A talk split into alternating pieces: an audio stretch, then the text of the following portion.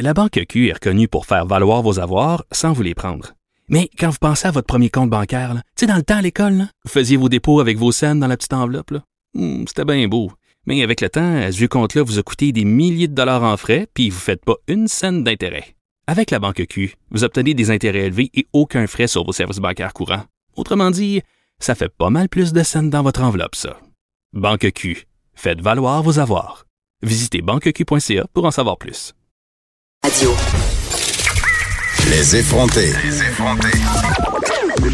Joignez-vous à la discussion. Appelez ou textez 187 Cube Radio. 1877 827 2346. On a beaucoup parlé euh, depuis quelque temps de la crise de la masculinité. Il y a beaucoup de gars au Québec et partout ailleurs dans le monde euh, qui se sentent, entre guillemets, menacés euh, par ce matriarcat qui semble prendre de plus en plus de place, du moins selon eux. Puis j'avais envie de recevoir, mais en fait j'avais, on avait vraiment envie, Ah parce qu'on est très fan, Vanessa Destinée et moi, de notre invité, euh, Francis Dupuis-Derry. Allô Francis? Bonjour Vanessa, bonjour Geneviève. Allô? Allô, qui est professeur de sciences politiques à l'Université du Québec à Montréal, donc juste à côté de nos locaux. Oui. Ça, ça donne donc bien. Donc, tu es spécialiste des idées politiques des mouvements sociaux et tu as écrit un livre qui s'appelle La crise de la masculinité, autopsie d'un mythe tenace, qui est publié aux éditions Remue Ménage. Et là, j'ai envie de te demander, Francis, direct en partant, là, un homme féministe, ça se peut? Oui, ça se peut. Il y en a pas beaucoup. Il y en a, il y en a qui sont, il y en a Il y en qui a sont beaucoup discrets. qui disent qu'ils sont féministes. Il y en a, il y en a beaucoup qui disent qu'ils sont féministes, euh, mais pas tant que ça en même temps. Il y en a beaucoup qui, il y en a qui reprochent ça au mouvement des femmes de pas laisser de place aux hommes. Mais quand moi je vais dans des événements, euh, dans des événements féministes, disons à l'UCAM par exemple sur la la violence ou le, le cyberharcèlement, ben c'est bizarre, mais en fait il y a très très très peu de collègues ou même d'étudiants garçons qui s'intéressent à ce sujet-là. Mais en même temps, il y a des féministes qui disent que les hommes féministes, entre guillemets, s'approprient un peu euh, l'espace de revendication et tournent la lumière vers eux. C'est un peu l'effet Corias. Exact. On l'a vu Oui. beaucoup. Euh, Corias, je pense qu'il avait été nommé féministe de l'année pour ses prises de position. Là, Ça m'avait un peu mis en calice. Oui, oui, oui. Il y a des. mais J'imagine même qu'il doit y avoir peut-être des féministes qui trouvent que moi-même je prends trop de place là. Mais en ce moment, j'ai Ouais, un- un micro. Merci. Ben, je vais finir puis euh, je m'en vais après. Je reviendrai. je reviendrai plus. Je reviendrai plus. Non, oui, c'est sûr que c'est une position euh, compliquée, mais il n'y a pas le. euh, souvent, on va dire ah c'est bizarre comment t'es devenu féministe ou c'est comme un- une sorte de quelque chose d'intrigant. Mais ce que je dis souvent, c'est dans les dans les luttes politiques. euh, il y, a, il y a toujours des gens qui sont pas du côté dans le camp où on les attend. C'est vrai aussi euh, dans la lutte euh, antiraciste. À l'époque de l'apartheid en Afrique du Sud, il y avait quelques blancs qui étaient comme pas, c'était pas des millions, mais il y en avait quelques-uns. Il y a quelques juifs israéliens qui sont euh, favorables aux revendications palestiniennes. Puis évidemment, ça va aussi dans l'autre sens. Des fois, il y a des Palestiniens qui collaborent avec l'État euh, israélien. Donc, il y a des gens dans dans les luttes politiques, il y a toujours des gens qu'on retrouve pas dans le camp où on devrait les retrouver, disons. J'ai l'impression que euh, le mouvement masculiniste, ou du moins euh, l'espèce de crise de la masculinité, débute au Québec avec, euh, puis tu le- t'en as parlé à plusieurs reprises par ailleurs, avec le mouvement Father for Justice.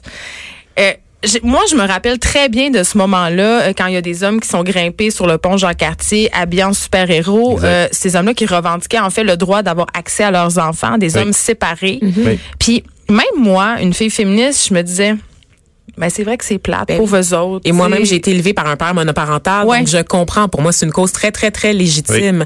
Par contre, je crois que ce mouvement-là s'est accompagné ou s'est transformé au fil du temps en, en mouvement anti-femme.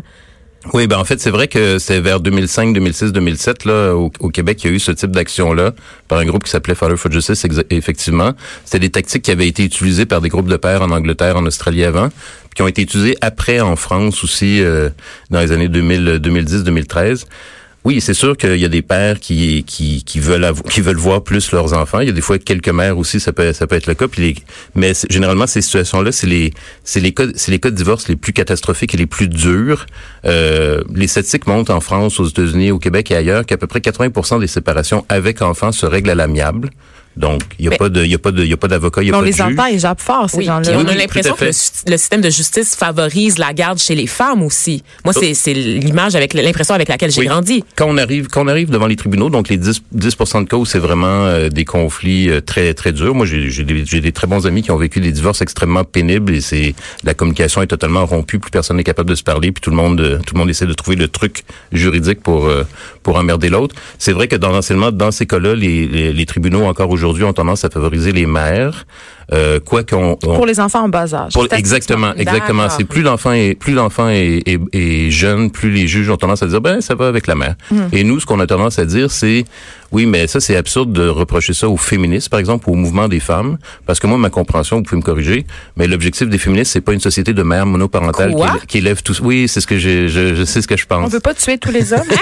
Ah, ben, non. Et, euh, et nous, ce qu'on constate, c'est que parce qu'en fait, les, les tribunaux, les, le système ju- judiciaire ont encore des, des visions plutôt conservatrices des, des rôles des femmes puis des rôles des hommes. Et c'est pour ça qu'à ce moment-là, effectivement, il y a des pères qui peuvent se sentir lésés. Le féminisme, ça serait pour la libéra- libération des deux sexes, les hommes comme les femmes? Et l'égalité entre les deux et la possibilité de faire ce qu'on qu'on veut indépendamment du sexe, c'est ma compréhension. Scandale. Euh, écoute, euh, Francis Dupudéry, j'ai l'impression qu'on entend de plus en plus. euh, ben, les médias sociaux, évidemment, favorisent ça. Là. Il y a, il y a- tout le monde a une voix désormais. Donc, on entend de plus en plus de gars qui se sentent menacés dans leur masculinité. C'est-à-dire qu'ils ont l'impression euh, de ne plus pouvoir être des vrais gars. Et euh, il y a eu cette pub de Gillette dont tout le monde parle, euh, qu'on a vu circuler partout dans le monde. On en a parlé hier à l'émission. Euh, nous, euh, avec Vanessa, on a vu ça d'un très bon œil. J'étais contente, même si c'est une initiative marketing, que Gillette euh, parle du mouvement MeToo, parle de consentement, euh, parle aussi euh, que les gars ont le droit d'avoir des émotions.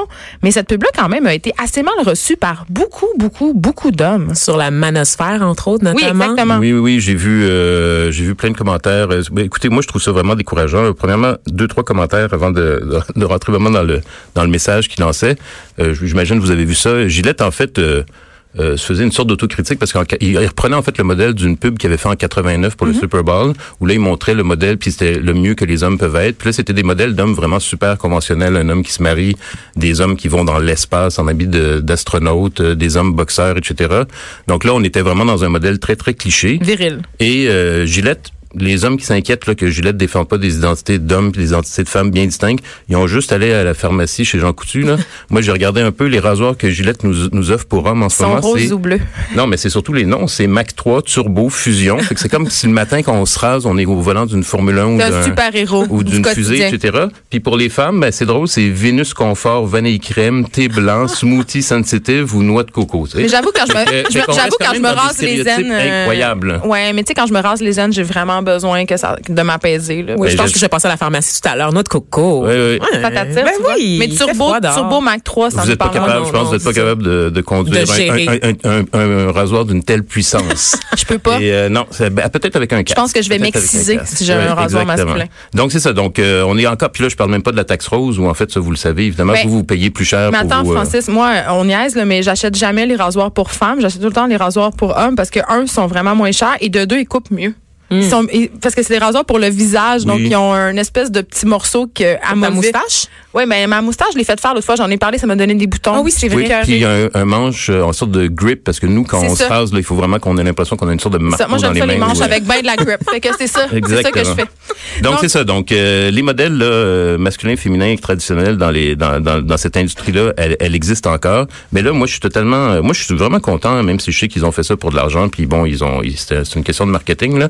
Puis en même temps, ils sont pas obligés. Ils pourraient prendre une stratégie qui est tout autre. Évidemment. Puis moi, je me dis, comment une boys, là, comme on se calme, là, sérieusement, c'est pas une attaque contre les hommes. En fait, c'est comme un, un, un appel qui dit, euh, puis c'est après, ils le disent clairement, c'est après des, des, des campagnes extrêmement importantes comme euh, agression non dénoncée. Oui. Après ça, il y a eu euh, moi aussi. Puis après ça, il y a des ceux qui s'appellent les, les célibataires involontaires qui Les pensent que. Ouais, qui pensent que parce qu'ils n'ont pas de relation sexuelle avec des femmes, ils peuvent prendre des, des minivans puis foncer dans des femmes sur les routes. Mais ça, c'est notre faute. C'est notre faute on veut Exactement. pas Fait que là, les, les, les- il me semble qu'on, puis en plus, je parle même pas des meurtres, des homicides conjugaux euh, au, Québec. À tous les deux semaines, il y a une femme qui se fait tuer parce qu'elle veut quitter son conjoint, puis lui, l'abruti, il, il les tue. Là. Mais attends, dans le Marie-Claire, euh, il y avait le chum de Charlotte Gainsbourg qui disait euh, vraiment tout bonnement, euh, ben si elle me quitte, je vais la tuer. Non, non, c'est hallucinant. personne n'a C'est- complètement hallucinant. Et donc ça, c'est ça, c'est les- ça, c'est quotidien. Je dis pas que c'est toutes les femmes qui vivent ça et tous les hommes qui font ça, évidemment. Mais moi, Gillette, je trouve que c'est une très bonne. euh, c'est pas anti-homme, au contraire, c'est pro-homme. Même à la limite, pour revenir à ta question du début, le- les féministes pourraient dire, ben là, c'est pas juste aux hommes de, de, c'est comme une sorte d'appropriation des, des- des- Du mouvement du- féministe. Du, mouvement féministe, mais bon. Les féministes feront leur analyse de, de, de, la pub de Gillette, mais moi je pense que par rapport aux hommes, c'est un, c'est un très bon message de dire que ben oui, les hommes peuvent. euh, Puis si vous regardez bien la pub, euh, ben, vous voyez là, c'est des hommes qui interviennent quand d'autres hommes ont des comportements agressifs C'est ça que j'ai aimé. Notamment, Mais- on voit un gars qui, euh, qui fait du catcalling, puis son ami lui dit non. Exactement, par rapport aux femmes. Mais dans la pub, il y a trois, trois scènes où en fait un homme intervient pour protéger un autre homme qui est agressé par d'autres hommes. Donc c'est un jeune à l'école qui se fait euh, Tabassé, qui se fait tabasser. C'est deux petits, des, des tout petits garçons qui se battent euh, pendant un barbecue. Puis c'est euh, un autre homme sur la rue là, qui est en train de se faire bousculer. Donc en plus c'est parce que c'est ça aussi la réalité dans la société. Si on veut dire euh, par exemple au niveau des meurtres ou de la violence, en fait les hommes sont euh, tendanciellement aux États-Unis, au Canada, etc., c'est souvent les hommes qui sont plus souvent tués dans des meurtres, mais par d'autres hommes.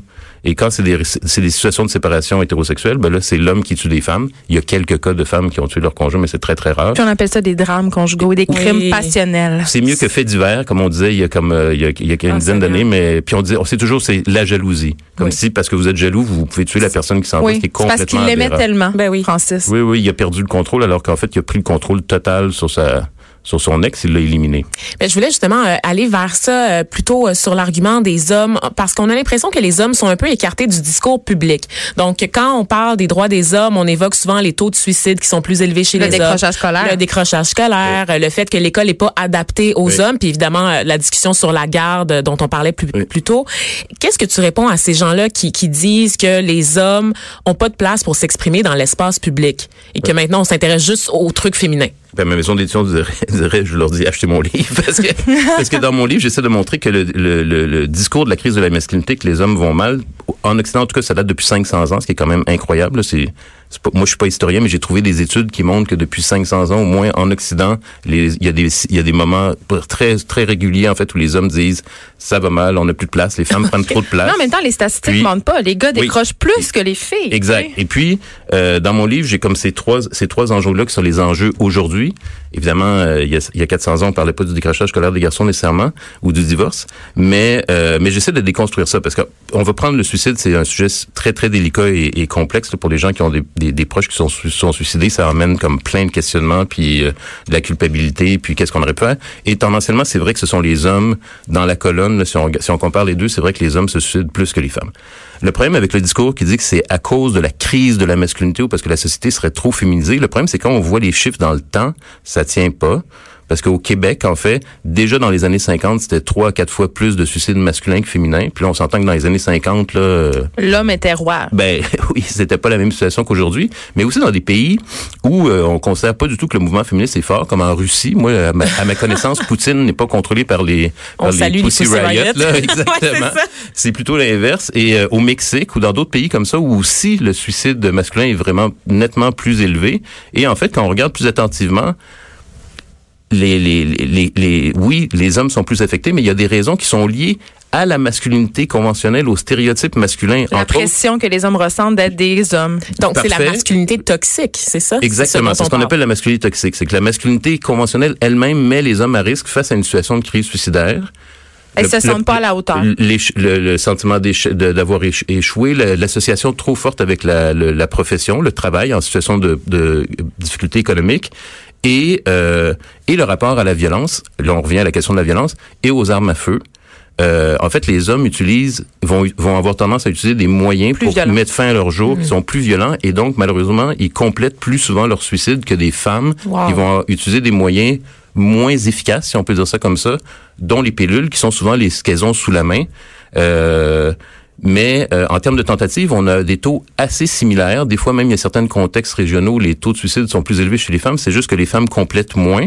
Et puis, au niveau de- du désespoir existentiel, il y a d'autres symptômes. Le suicide est un cas extrême, mais les femmes, par exemple, c'est l'anorexie boulimie, par exemple, qui est un problème qui affecte vraiment les femmes, qui est, qui est, qui est, qui est une preuve de, de problème de, de mal-être.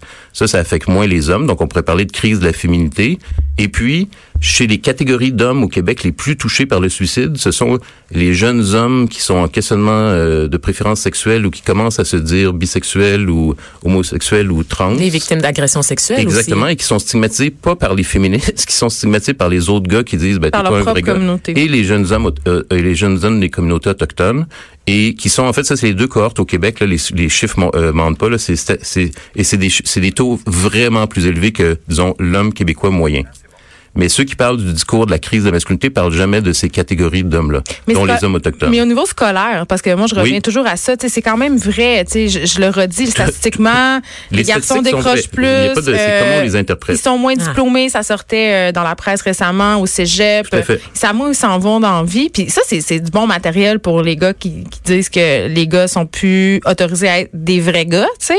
Oui. Mais il y a quand même un problème, tu sais. Fait que c'est quoi? Ben moi, je suis professeur, donc euh, moi, je veux pas que les gens, je veux pas que les gens décrochent. Moi, pour moi, évidemment, je suis professeur. Je, je suis jamais sorti de l'école, donc je, je, je- je veux que les gens restent le plus longtemps à l'école, c'est sûr. Mais là aussi, quand on regarde les statistiques, c'est compliqué parce qu'en fait, quand on regarde dans le dans le passé, c'est pas quelque chose de nouveau non plus.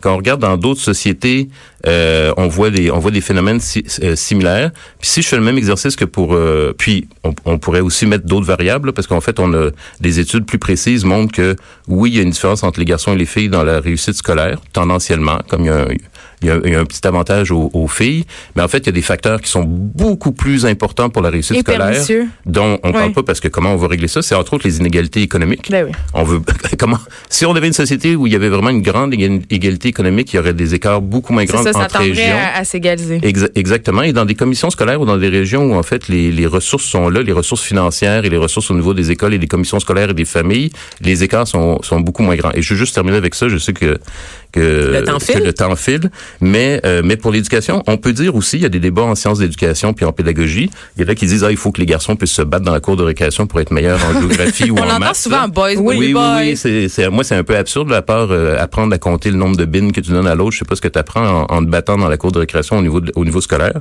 Mais il y a des, des, des, des spécialistes en sciences d'éducation qui disent exactement l'inverse, qui disent, non, non, le- les stéréotypes masculins de l'homme, euh, du, du jeune garçon turbulent, chamailleur, etc., en fait, c'est des facteurs de risque dans la réussite scolaire. Ça aide pas à la réussite scolaire, le, ces, ces, ces, ces- clichés masculins. Et en fin d'adolescence, je finis avec ça. Une des raisons pour lesquelles les, les garçons décrochent euh, au Québec et ailleurs, c'est parce qu'ils savent qu'ils peuvent trouver des, des, des bonnes jobs sur le marché du travail avec peu de formation en région, par exemple, dans la construction, dans, Dans les entrepôts. Et, et, et les, les filles à, à 15-17 ans, là, elles, elles elles peuvent aller travailler caissière peut-être dans un salon de coiffure, mais elles ont pas l'équivalent. Et donc, il y a des hommes qui, qui, qui décrochent, ils décrochent pas, en fait. Ils, ils, ils- accrochent dans le marché du travail et ils vont travailler. Des fois, à 22, 24 ans, ils vont revenir chercher une technique parce qu'en fait, au niveau de, au niveau du, de la vie humaine, l'école, c'est un moment, c'est un passage pour aller travailler. Et quand vous allez travailler, les hommes sont encore avantagés face aux femmes. Merci, euh, Francis Dupudéry. C'était fort intéressant. On rappelle le titre de ton livre, La crise de la masculinité, autopsie d'un mythe tenace, qui est publié aux éditions Remue Ménage. Merci Ben, beaucoup. merci de m'avoir invité aux effrontés. Mais. Les effrontés.